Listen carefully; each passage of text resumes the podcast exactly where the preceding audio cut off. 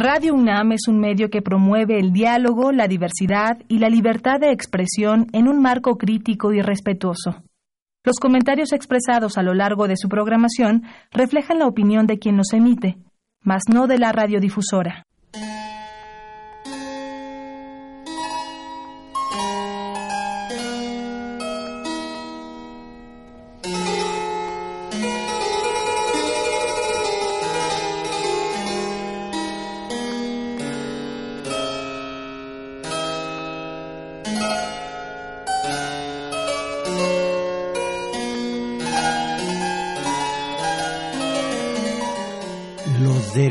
Humanos y las sotanas, mis valedores, acerca de las ideologías radiactivas que para vía de abatirlas y mantenerlas abatidas, el poder económico y político ha infiltrado en las masas populares desde todos los medios de acondicionamiento social a a esto me referí eh, la vez pasada.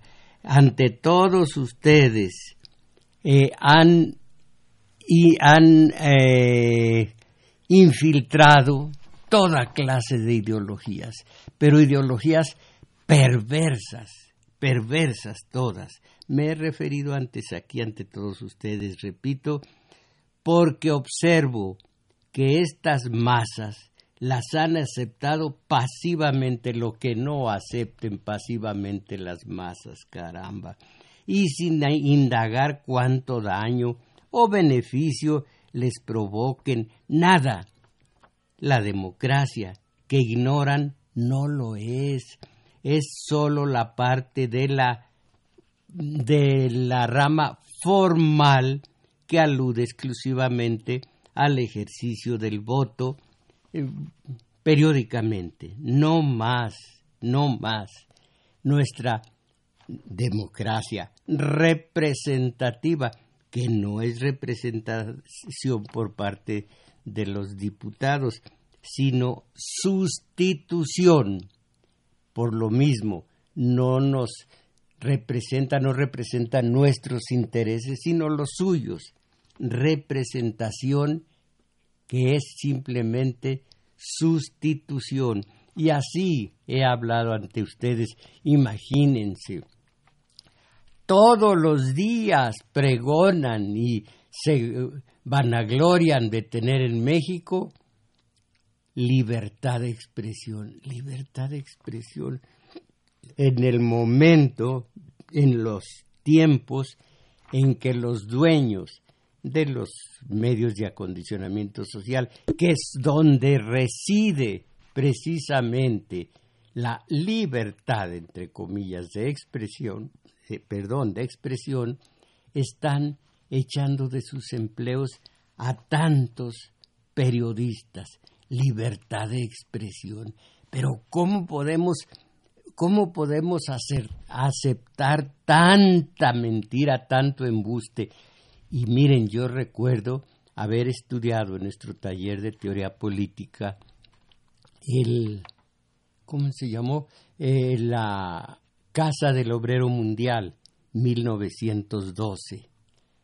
Todos eran eh, no apolíticos, sino apartidistas. Políticos lo somos todos. Y el que dice yo no soy político lo es, nada más que reaccionario. Eh, que otros decidan por él y él que todo siga igual.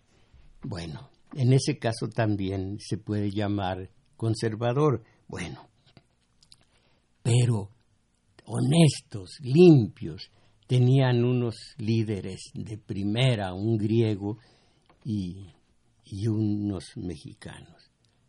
Bueno, entran los corruptores eh, Carranza, Obregón y un perverso, doctor Atl, Gerardo Murillo, que ayuda a corromperlos, a corromper a 66, 67 dinero y todo lo y, y, puestos políticos, todo lo que ustedes ya conocen.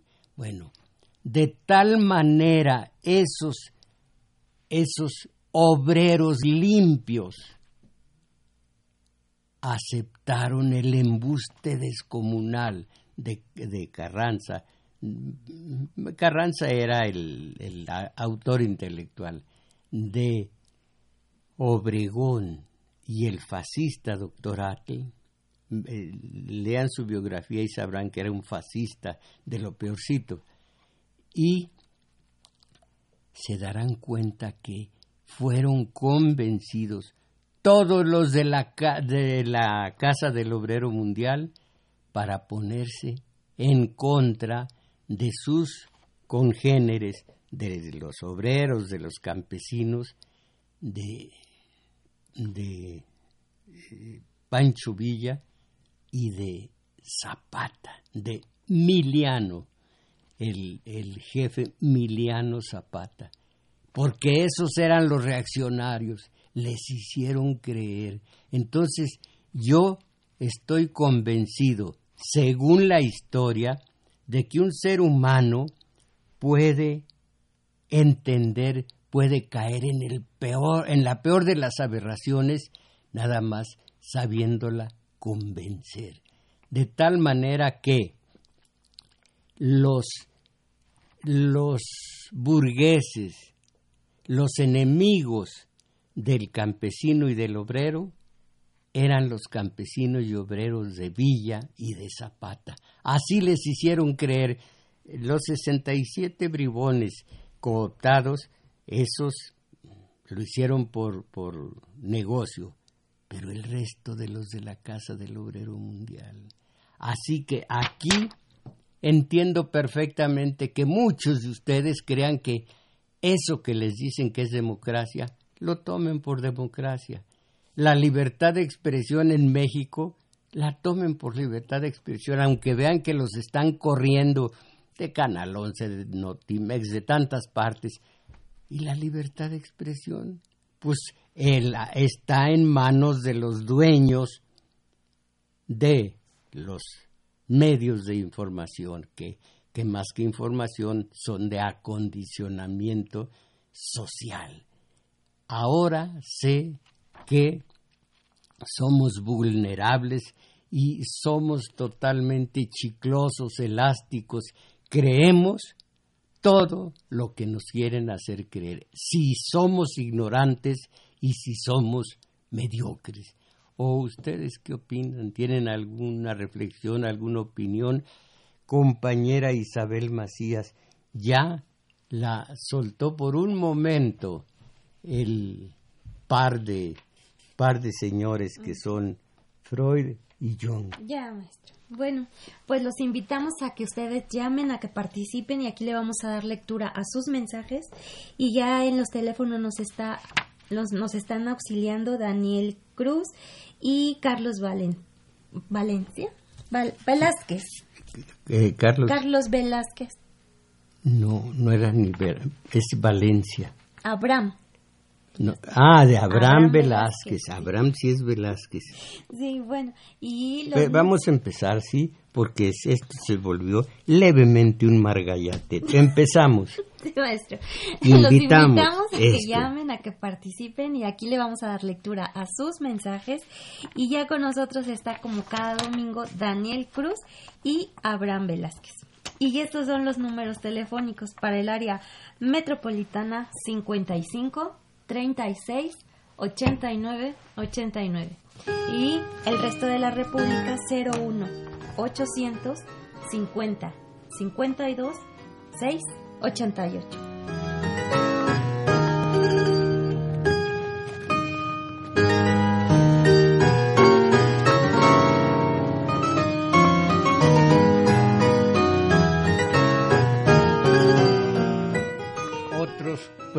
Programas de la radio comercial meten en los, en los intermedios, para llamarlos así, reggaetón. ¿Esta música qué es? ¿De quién eh, es? Es el hermosísimo y glorioso Bach, maestro. Bach. Bueno, en la anterior emisión de nuestro domingo 7, eh, me referí a esa, caray, qué difícil es leer, yo improviso, me referí a esa ideología denominada Comisión Nacional de los Derechos Humanos. Ojalá que recuerden ustedes cómo nació a, impulsos o más bien eh, a, imposición de Washington para que México eh, firmara el TLC, el Tratado de Libre Comercio. Y entonces se echó a andar un, una Comisión Nacional de los Derechos Humanos.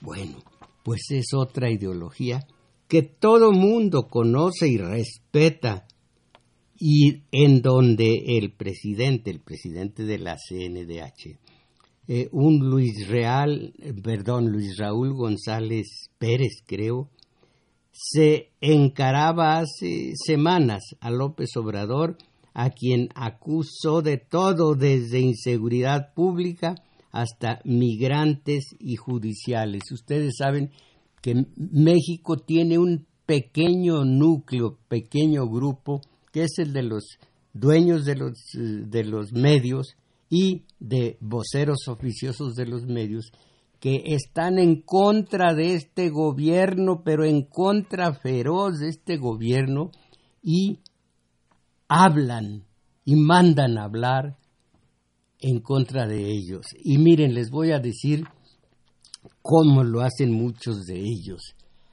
Antes del programa estaba yo viendo los periódicos allá en la zona de los teléfonos.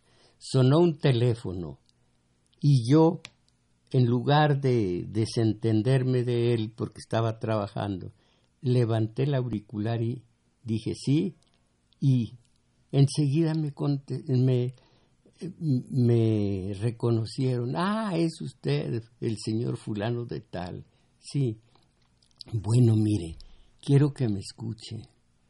Tengo la solución para México. México se está cayendo a, pedazos. A pedazos.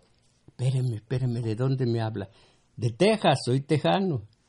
México se está cayendo a pedazos. Y por lo mismo le dije, no se está cayendo a pedazos. Claro que sí, y tengo la, eh, solución para evitarlo. Eh, cuatro, una moratoria, así me dijo el señor, el señor Tejano, moratoria de cuatro años para que nadie pruebe una copa de licor, una gota de licor, cuatro años. Le dije, pero es que no se está cayendo a pedazos. Claro que sí. Entonces eh, le dije, mire, espere a que lleguen los compañeros que tienen pluma y papel y le toman el mensaje. Me colgó. Miren, eh, un, una teoría, un análisis, un comentario que comience, México se está cayendo a pedazos, ya está mal. ¿Quién te lo dijo? ¿Quién te lo dijo?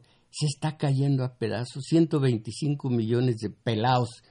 Estamos a punto de hecatombe cuando ya sea que se trata de corazonada, ya sea que se trata de pálpito que se dice en el pueblo, ya sea que se trate de un, una eh, un principio, una base tan peregrina como decía eh, mi amiga Tewa, que ya murió, el resto ya no vale. México se está cayendo a pedazos. Todo lo que digas después de eso ya no tiene ninguna razón de ser, porque se o está basada en una mentira, en una exageración, o en un sentimiento, no en un análisis. Es irracional y es desmesurado. Es la irracionalidad y la falta absoluta de razón. México se está cayendo a pedazos. ¿Cómo que se está cayendo a pedazos? Sí, pero ahí está el, el acierto también entrecomillado, del tejano. México que, debe, que deje de probar el licor durante cuatro años. Hoy que salía yo de casa, no voy a decir de la casa de ustedes, es una chocantería y además es una mentira. Hoy que salía de mi casa, ya los vecinos ahí en, el, en la esquina de la, de la calle estaban embriagándose. No, pues para que no se caiga a pedazos México, cuatro años de abstinencia y ya no escuché el resto porque estaba trabajando, porque me impacientó el principio errático o erróneo, el resto ya no, no valía nada. Cuatro años de abstinencia porque México se está cayendo a pedazos. Me late, a mí me parece, yo creo que por ahí leí que, no, miren, yo les hablo desde la ciencia. La ciencia que no es, no es para nada eh, una... no es ciencia. La ciencia simplemente es una, un intento más del hombre por entenderse, entender su mundo y entender a los demás. Sigo Ah, bueno, ya les, eh, les hablé de la Comisión Nacional de los Derechos Humanos.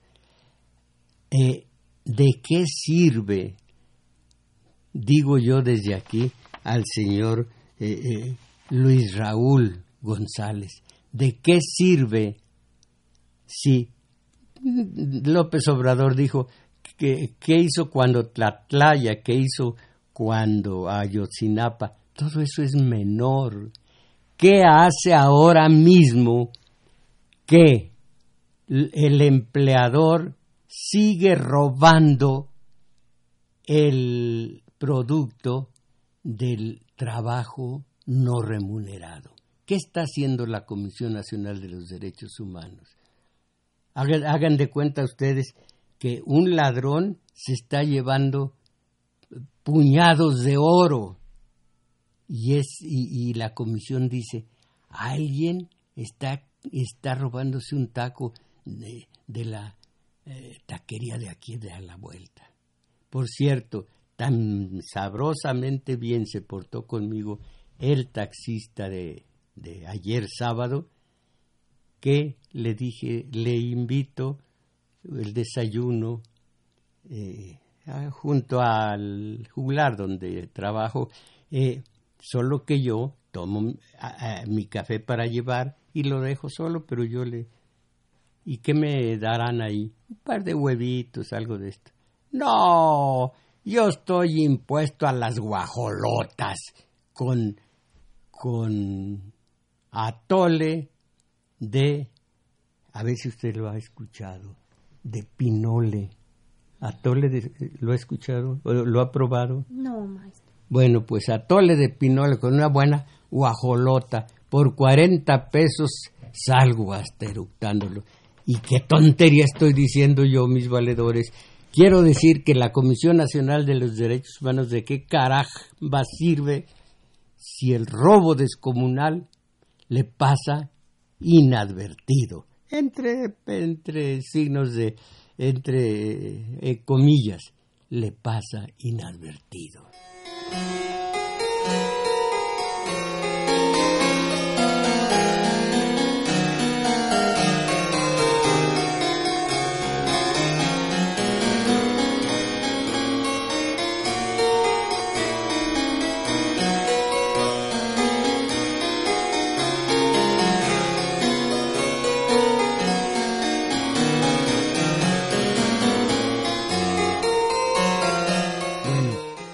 Únicamente la Comisión Nacional de los Derechos Humanos.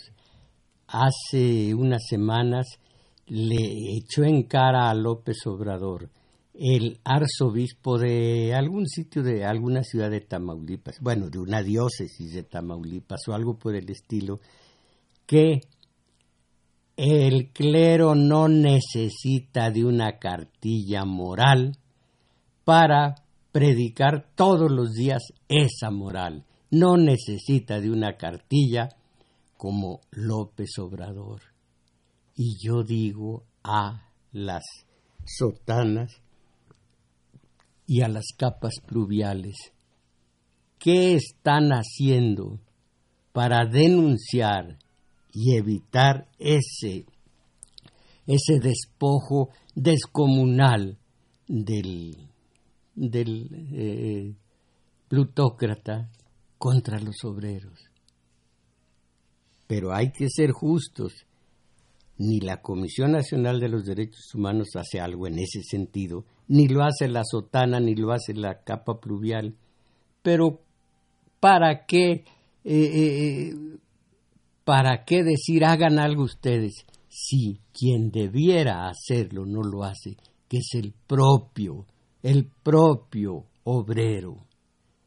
Y acuérdense, aquí lo he dicho, lo que afirma él clásico, el filósofo de la ciencia política. El obrero es revolucionario o no es nada. Ya saben, revolucionario no con las armas, sino para transformar su ambiente por algo favorable. Tiene que ingeniarse. Miren, el hombre de ideales puede y sabe crear al hablar y al actuar. Al hablar evita los lugares comunes. Ya le llegó al precio. Eh, ni granito de arena. ¿Para qué decir tantos lugares comunes? El hombre de ideales crea, sabe crear mientras habla. Pero el mediocre se va por lo trillado, por lo trillado. Dice el filósofo también que el hombre de ideales camina es como un minero que busca nuevas vetas de metales preciosos. Ya que las encuentra, las deja allí y sigue buscando otras. Llegan los chamberos, llegan los mediocres y a abastecerse de lo ya creado y a tornarlo lugar común. Eh, a la brevedad, escuché semejante disparate hasta a... A ver si usted se acuerda, compañera, ¿cómo se llamó el presidente al que removió, al que relevó López Obrador? ¿A Peña? Ah, pues ya lo dijo usted, yo no me atrevo. Ese tipo a la brevedad. Caramba. Y pueden decir es que eh, los conservadores tratan de preservar el idioma y el idioma cambia. No, el idioma cambia para ser disparate, simplemente disparate. Y, y, cambia para ser disparate a la brevedad. ¿Y qué otra? Eh, y, y todos dicen hoy inicia. ¿Qué les cuesta decir hoy se inicia? Hoy inicia. Y luego, ¿cuál otra? Y, bueno, bueno. Entonces, todo lo que es mediocre se abstiene de cambiar o no puede cambiar. Y el, el clero actualmente está lejísimos del obrero lejísimos de todos nosotros, pero muy cerca del verdadero poder que es el del dinero. Pero no siempre fue así. Fue admirable en su momento el clero. Piensen, pues Gregorio VII, pero antes, ya cercano a nosotros, León XIII. Traigo documentos que deberían avergonzar a los al alto clero de México en estos momentos, cómo tienen abandonado al obrero, cómo no le dicen, reacciona compadrito, con esa, reacciona, no friegues, te están viendo la cara y tú aplastado a dos nalgas, porque hoy no sabe qué, quiénes juegan en fútbol. No, pues, maestro. Pues es usted una especie, como yo, es usted una especie de analfabeta y yo analfabeto. Eh, ¿Por qué no sabemos de, de... las programaciones que van a presentar? algún, algún, ¿cómo se llama? Conjunto gringo que venga a cantar.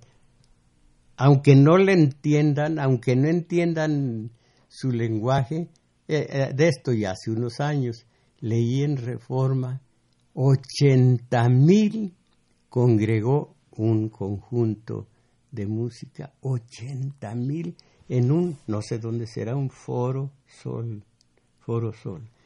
Caramba, qué bueno que me tocó vivir en este año, en este siglo, en este tiempo, en estos años, digo, porque el asombro está a flor de piel, me lo, me lo proporcionan los antagonismos que ni cuenta se da el obrero entre el patroncito y él. Y, imagínense esto, y ya se tragaron esta ideología perversa. Televisa, la gran familia, de tal manera que usted, que esta tarde va a ver eh, eh, la programación de Televisa, es familia de Azcarragayán. Y se la cree. Caramba.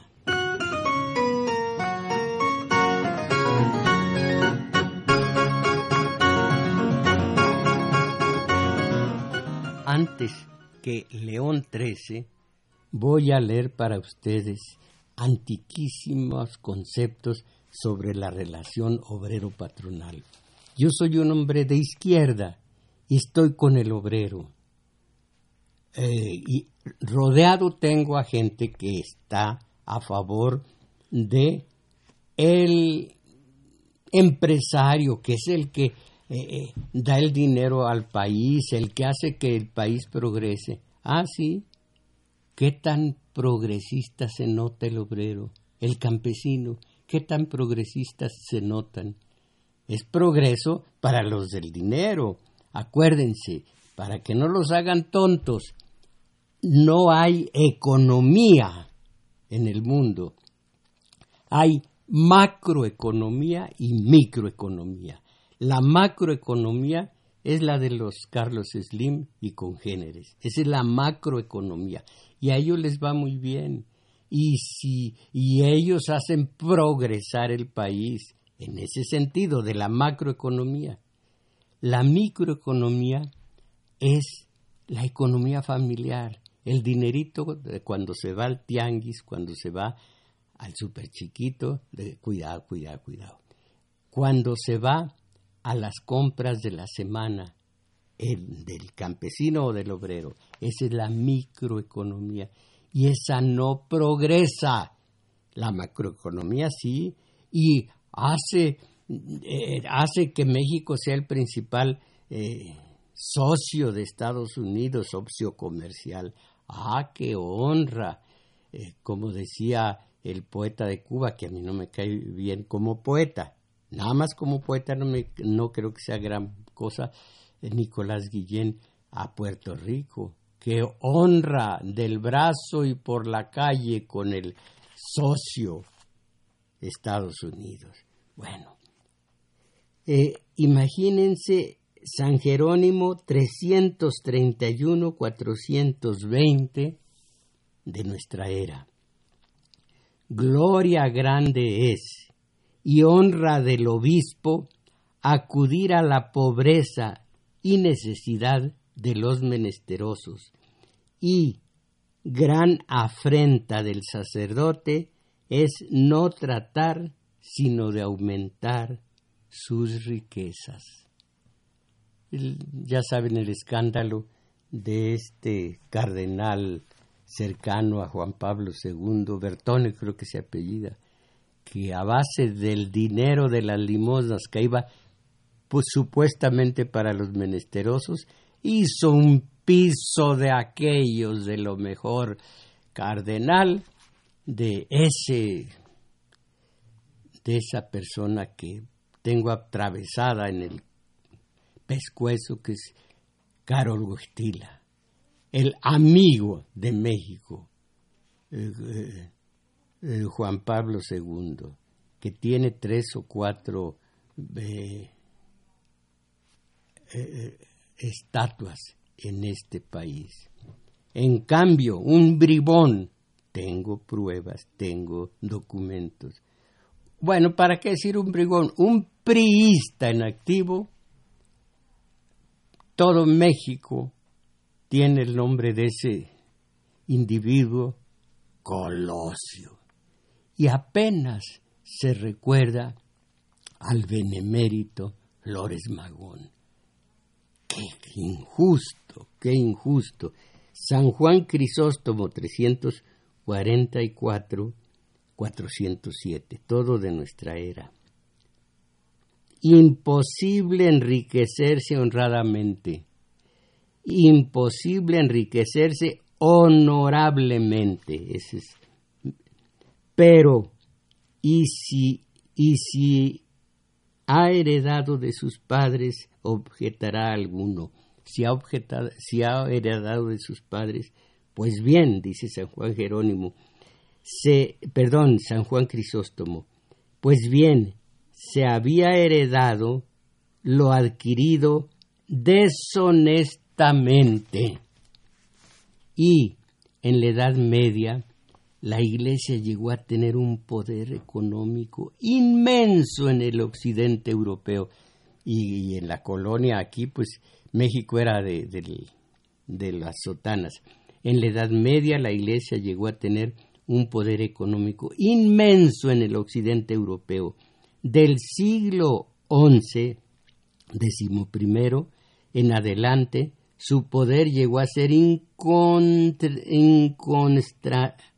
incontrastable. La doctrina de Cristo se adapta a las necesidades económicas y a la ambición de dominio. Qué terrible. Hay cierto alto y bajo clero, señores y siervos, riqueza y miseria. Las inconformidades y las rebeldías son inevitables, como siempre ocurre cuando hay profundo desequilibrio y diferencias irritantes en las relaciones sociales. Yo, mis valedores, si quiero practicar alguna suerte de práctica de religiosidad, me acercaría, y no me he acercado, a la teología de la liberación, la del Evangelio vivo, la de los pobres, la de en este caso Raúl Vera y varios más. Sigo, pero este es más cerca. La fábrica moderna y el comercio internacional impulsan el desarrollo del capitalismo como sistema económico predominante, la zanja que separa a ricos y pobres, a dueños de empresas y trabajadores, a burgueses y proletarios se hace, se hace cada vez más ancha y agudiza la lucha de clases. En otros países tal vez, porque aquí vamos a ver qué hay hoy de clásico pasecito a la red. Nosotros no tenemos los pies en este mundo, los tenemos en la fantasía que nos brinda la gran familia de Azcarra Gallín y el otro también, Salinas. Bueno, todos los males provienen de la competencia. Y ustedes han oído, usted ha oído, compañera, que hay una propaganda que habla de la competencia hay que hacer competencia y todo, a todos nos irá bien.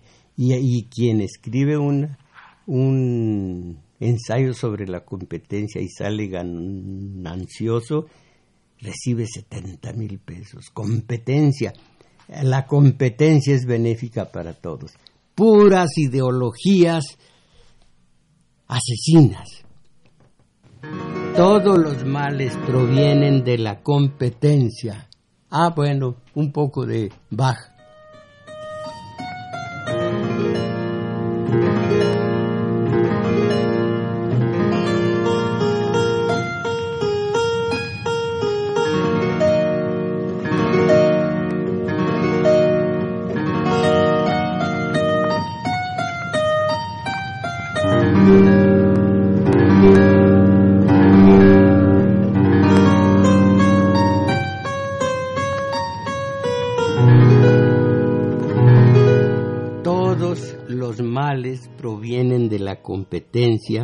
Y es a la vez la explicación de la miseria de los obreros y de la degradación moral de los mismos, del aumento de la criminalidad, de la prostitución, de las crisis industriales, de la guerra entre los pueblos, lucha de productores por los mercados, de los obreros por el empleo, y es contra de las máquinas, y es, perdón, y en contra de las máquinas. Esto me suena al ludismo. Algún día les platico de, hubo en la revolución industrial un hombre, un obrero de apellido Lud, al, que se le ocurrió destruir las máquinas como si eso fuera de algún provecho y quedó el ludismo. Lucha de productores por los mercados, de los obreros por los empleos y en contra de las máquinas. Lucha universal en la que el capitalista es siempre el triunfador, el capitalista, siempre el triunfador. Los ricos son los dueños de los instrumentos de trabajo y es a ellos a quienes se tiene que comprar el derecho a la vida. ¡Ah, ¡Qué terrible!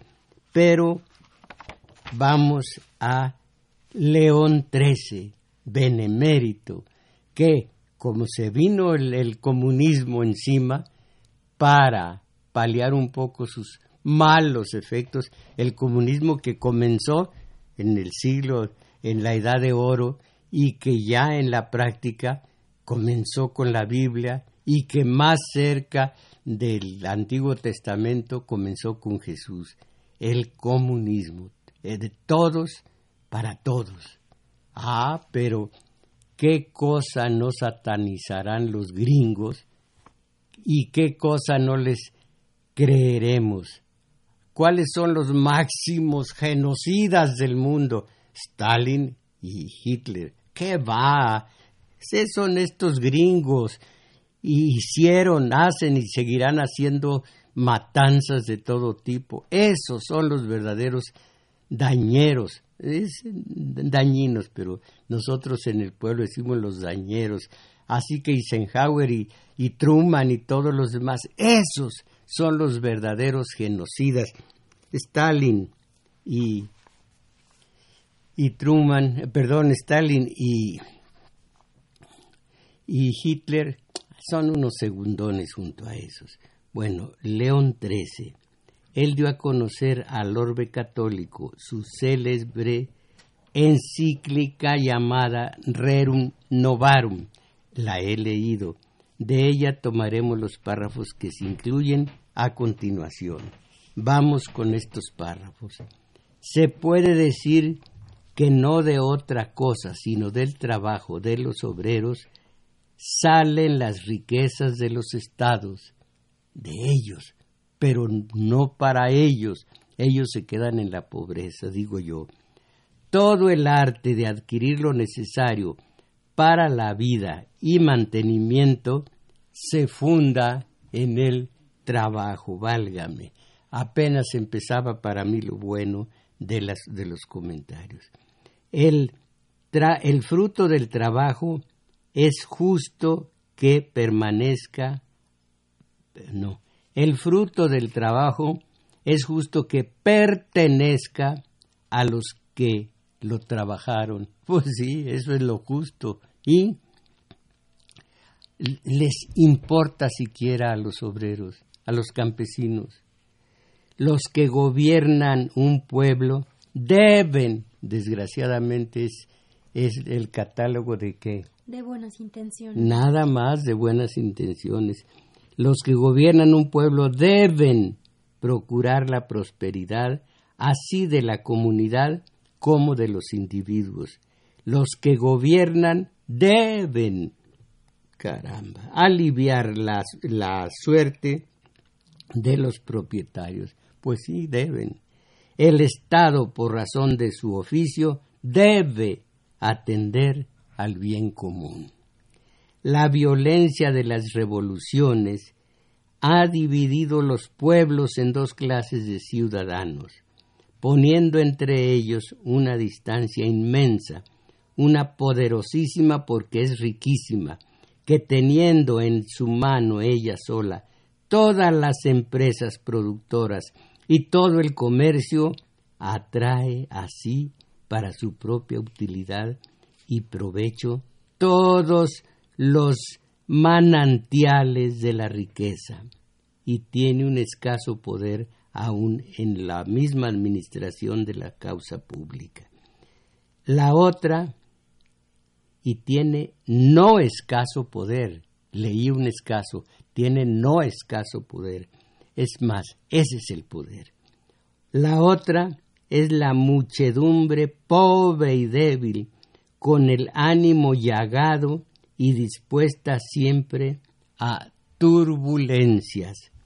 La inconformidad del ilustre pontífice, dice el comentarista, con la situación existente al finalizar el siglo XIX, no puede ponerse en duda. En su célebre encíclica fija las reglas de conducta que deben seguir los católicos, especialmente los ricos, pero estos son sordos a las exhortaciones del Papa y han subordinado siempre la religión a su interés económico, a su fiebre de lucro, a su avaricia sin freno. Alguna vez escribimos que entre los cristianos y el capitalismo hay una antinomia irreductible. Si se es cristiano no se puede ser capitalista, si se es capitalista no se puede ser cristiano, dice el analista. Hay una antinomia irreductible. El uno se funda en el amor al prójimo, el otro en el lucro, en ganar dinero, aun cuando para ello sea menester explotar al prójimo. ¿Qué les parece? Un último, un último párrafo, pues no puedo más por el, cuestión del tiempo. ¿Qué pensaría un macartisma, eh, macartista de McCarthy? Eh, ya saben ustedes, este anticomunista feroz que hasta hizo salir de Estados Unidos nada menos que a Chaplin. ¿Qué pensaría un macartista de McCarthy si leyera la célebre encíclica de León XIII, no la categoría como peligroso documento comunista? Todo es posible, ya que vivimos en una época de confusión en las ideas y de profunda corrupción moral. ¿Qué dice a esto la Comisión Nacional de los Derechos Humanos? ¿Qué, dicen, qué dice a esto el alto clero? En cambio, la teología de la liberación tiene estos conceptos como propios. El Evangelio de Jesús, el Evangelio, la palabra viva del Evangelio, el amor al prójimo. No, imagínense lo que fueron Onésimo Cepeda, lo que fueron los...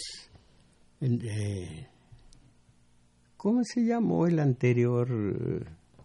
Eh, Norberto Rivera, Carlos Aguiar Retes, cuando subió a ser arzobispo de Tlalnepantla, llegó allá a Tlalnepantla, entró, no como Jesús el domingo de Ramos en una asna, sino en un BMW blanco, de blanco marfil, de blanco pureza. ¡Ah! Mis valedores, todo esto es México.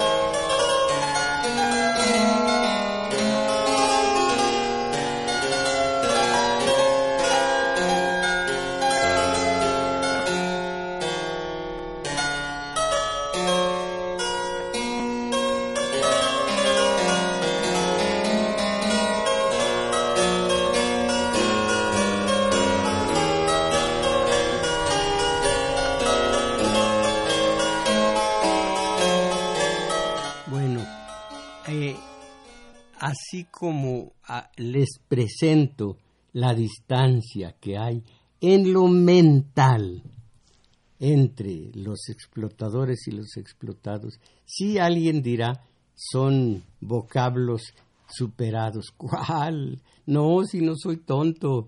Eh, si fuera algo superado, no lo tocaría. Pero vean cuál, cuál es el salario mínimo y en cuántas horas desquita el obrero ese salario mínimo. Pero bueno, eh, eh, esto lo vemos en la historia, siempre un pie en la historia y otro pie en la realidad objetiva. Puro corto plazo no sirve de nada.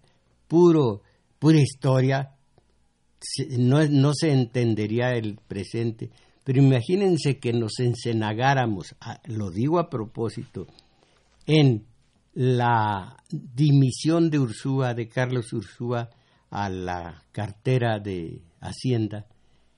Él, él, él, su pugna con, ¿cómo se llama? Tello, Tello o algo por el estilo. Eh, lo que dice de López Obrador, ah, leyó lo que dice sobre López Obrador.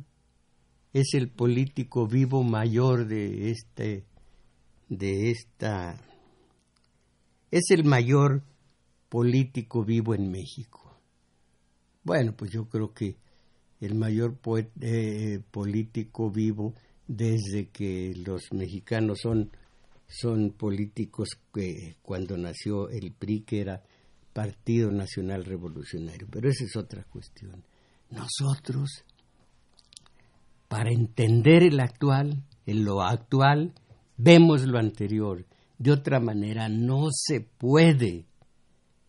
Si, conocieran ustedes lo que me lo que me aclara a mí mi maestro acerca de, de las maniobras sucias de López Obrador frente a la coordinadora y frente a, a la coordinadora hasta ahora y salió en verso. Bueno, todo eso lo vemos, lo leemos, lo estudiamos en el taller de teoría política.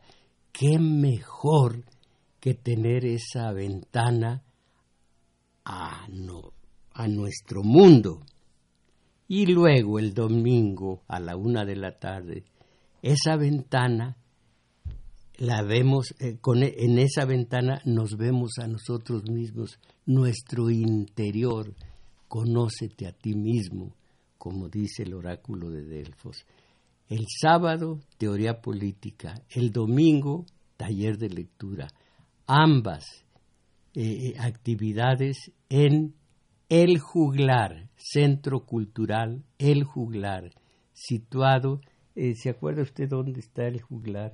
en Manuel M. Ponce, Colonia Guadalupeín. Falta algo. Eh, Manuel M. Ponce, 233, Colonia Guadalupeín, precisamente donde están los compositores mexicanos. Acuérdense que la calle Campa, para mí sigue siendo Campa, aunque le quitaron un pedazo para hacerlo. Qué horrible. ¿Cómo se llama un pedazo de campa de la calle? Juan Pablo. Juan Pablo. ¿Eh? No, si no, no estamos en la tele, me hace la seña de dos. Juan Pablo, ¿qué? Segundo. Juan Pablo II. Qué terrible. Entonces, es necesario a quien tenga interés en conocer su mundo exterior e interno, no porque yo sea ninguna lumbrera que les ilumine la cesera y ya se volvió a hacer verso, sino porque me apoyo en los más lúcidos y en los más certeros y en los más reconocidos filósofos de la ciencia política y de la ciencia humana. Nunca me oirán a mí decir en los talleres para mí que este fulano, no, no, no, no, no, no, no. o cuál, otra cosa. Eh, México se está cayendo a pedazos. No, no, no, no, un momento. Entonces, creo que vale la pena para ustedes que se caigan a estos talleres. Y que cómo se llega, eh, si van por, en el metrobús, bajarse en la estación Olivo, caminar hacia Revolución un par de cuadras largas, llegar a un parquecito, en el parquecito ver eh, en uno de los flancos un monigote, ese monigote los está esperando, nada de que con los brazos abiertos, yo no uso lugares comunes. Eh, y allí vamos a efectuar nuestro taller hoy de lectura. Ayer fue de teoría política. Y los mensajes de ustedes. Mauricio Rivera, ¿qué concepto tiene sobre la cuarta transformación del gobierno actual? ¿De qué forma podemos participar los ciudadanos en la transformación de las instituciones? Eh, estamos, ya saben cuál es nuestro tema. Estela Ancona, desde hace mucho lo escucho, gracias por su compromiso. Fernando López, le recomiendo que vaya la aplicación Mi Radio, aquí se escucha perfectamente el programa. Esta aplicación es para teléfono celular. Moisés Boiza, maestro, usted cumple con hablarnos de los temas de mayor relevancia cada ocho días. Si no lo aprovechamos, es nuestra culpa. Juan Guzmán, hablando de la manipulación mental, el verdadero enemigo nunca está afuera, está en uno mismo. Y qué cosa más rara. Eh, Lourdes de la postal, recuerdo que López Portillo decía, vámonos haciendo menos. ¿Y eso? ¿Qué quiere decir o por qué? Bueno. Raúl Gómez, hay muchos movimientos políticos, pero es necesario para que de verdad sea un cambio. Estos desconciertan, pero los cambios no son de la noche a la mañana. Los medios contribuyen mucho para que se dé esta incertidumbre. Alguno dijo, los medios de comunicación harán que ames al opresor y que odies al oprimido. Exactamente, y así lo dijo exactamente este filósofo. Eh, siga. Alfredo Encino, el clero no aborda estos temas sociales que son tan importantes, pero sigue comprometido en el pensamiento mágico. Eh, mientras esto sea así, el control sobre las masas seguirá. Eh, Víctor Manuel Rodas, Chiapas. Mm, Monseñor. ¿Cuál es? Eh, Monseñor Gerard en Guatemala fue un defensor de los derechos humanos. Semanas antes de que él fuera a la ONU a hacer la denuncia de las atrocidades, fue asesinado, según esto, por robarle un reloj. Eh, eh, es muy bobo esto. Señor Alexandre o Alejandre, no, no vive en Suiza la compañera.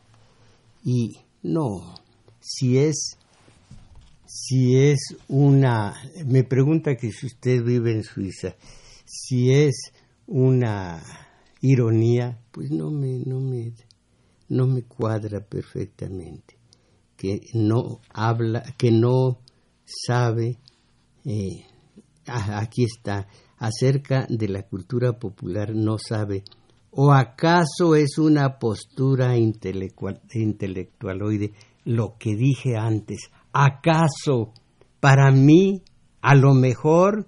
Pues pura subjetividad. Absolutamente, ¿cómo? Eh, qué bueno, señor Luis Octavio Alexandre o Alejandre, que me pone usted un ejemplo magnífico de lo que yo critico. Para mí que esto no, o afirmaciones tan peregrinas, que así decía también la compañera eh, la compañera Tewa, por decir desaforadas, eh, desafortunadas, como eh, México se está cayendo a pedazos, válgame. Entonces, ¿acaso es una postura intelectualoide, como diciendo, pues para usted como diciendo, pero ¿por qué supone y dice como un hecho lo que supone? Imagínese que eh, yo digo, su, su comentario es como diciendo, para mí, usted está diciendo, está haciendo, está... No, cuidado, cuidado con lo que dijo usted, subjetividad. Alejandro Sandoval de León, Guanajuato, maestro, ¿cuál es el origen de la teología de la liberación? Primero, le aconsejo que se que se interese en la teología de la liberación. Y segundo, le digo, algunos teólogos, sobre todo de Brasil y de Europa, eh, se trataron de rescatar el Evangelio tan manido ya, tan eh, absolutamente eh, falto de sustancia por parte del clero regular, del clero tradicional, e intentaron y lograron ir a las comunidades, aquí a las comunidades de los altos de Chiapas, a donde están los pobres, y eh, eh, perdón, eh, diáconos, diáconos no, todavía no sacerdotes se involucraron y sacerdotes también se involucraron en las necesidades de los campesinos, de los pobres, de todo el pobrerío y vivieron con ellos como ellos, no tratando de dar ejemplo, diciendo mírenme estilo fariseo, no, todos vivieron en la misma situación que estaban viendo en el pobrerío, comiendo lo mismo, eh, haciendo eh, el trabajo igual, como uno más, nada más, teniendo enfrente el Evangelio de Jesús. Y yo sé que con el Evangelio también las es, eh, ¿cómo se llama? ¿Cómo se llama? Eh, bienaventurados los pobres de espíritu, bienaventurados los que tienen hambre y sed de justicia, bien, las bienaventuranzas, eh, el sermón de la montaña, en donde Jesús dice, digamos, su declaración de principios. Una maravilla, una maravilla. Me convence totalmente la el ejemplo, ¿sí? ¿Ya? El ejemplo y no la pura palabrería de, de un de una religión, entre comillas, tradicional. Mis valedores fue todo por hoy. Agradecemos su valimiento a Crescencio Suárez en los controles y en los teléfonos nos auxiliaron Abraham Velázquez y Daniel Cruz, que también grabó este video que ustedes pueden ver en YouTube en Tomás Mojarro Oficial. Y recuerden que como cada domingo ustedes están invitados al taller de lectura, una de la tarde, el maestro Mojarro e Isabel Macías. Ahí los estaremos esperando. Bueno, pues mis valedores, como ven, será ya la hora a intentar el ir saliendo de la mediocridad que ahoga este país el país no está cayéndose a pedazos, pero tiene mucha mediocridad. Mis valedores, a salir de la mediocridad, ánimo.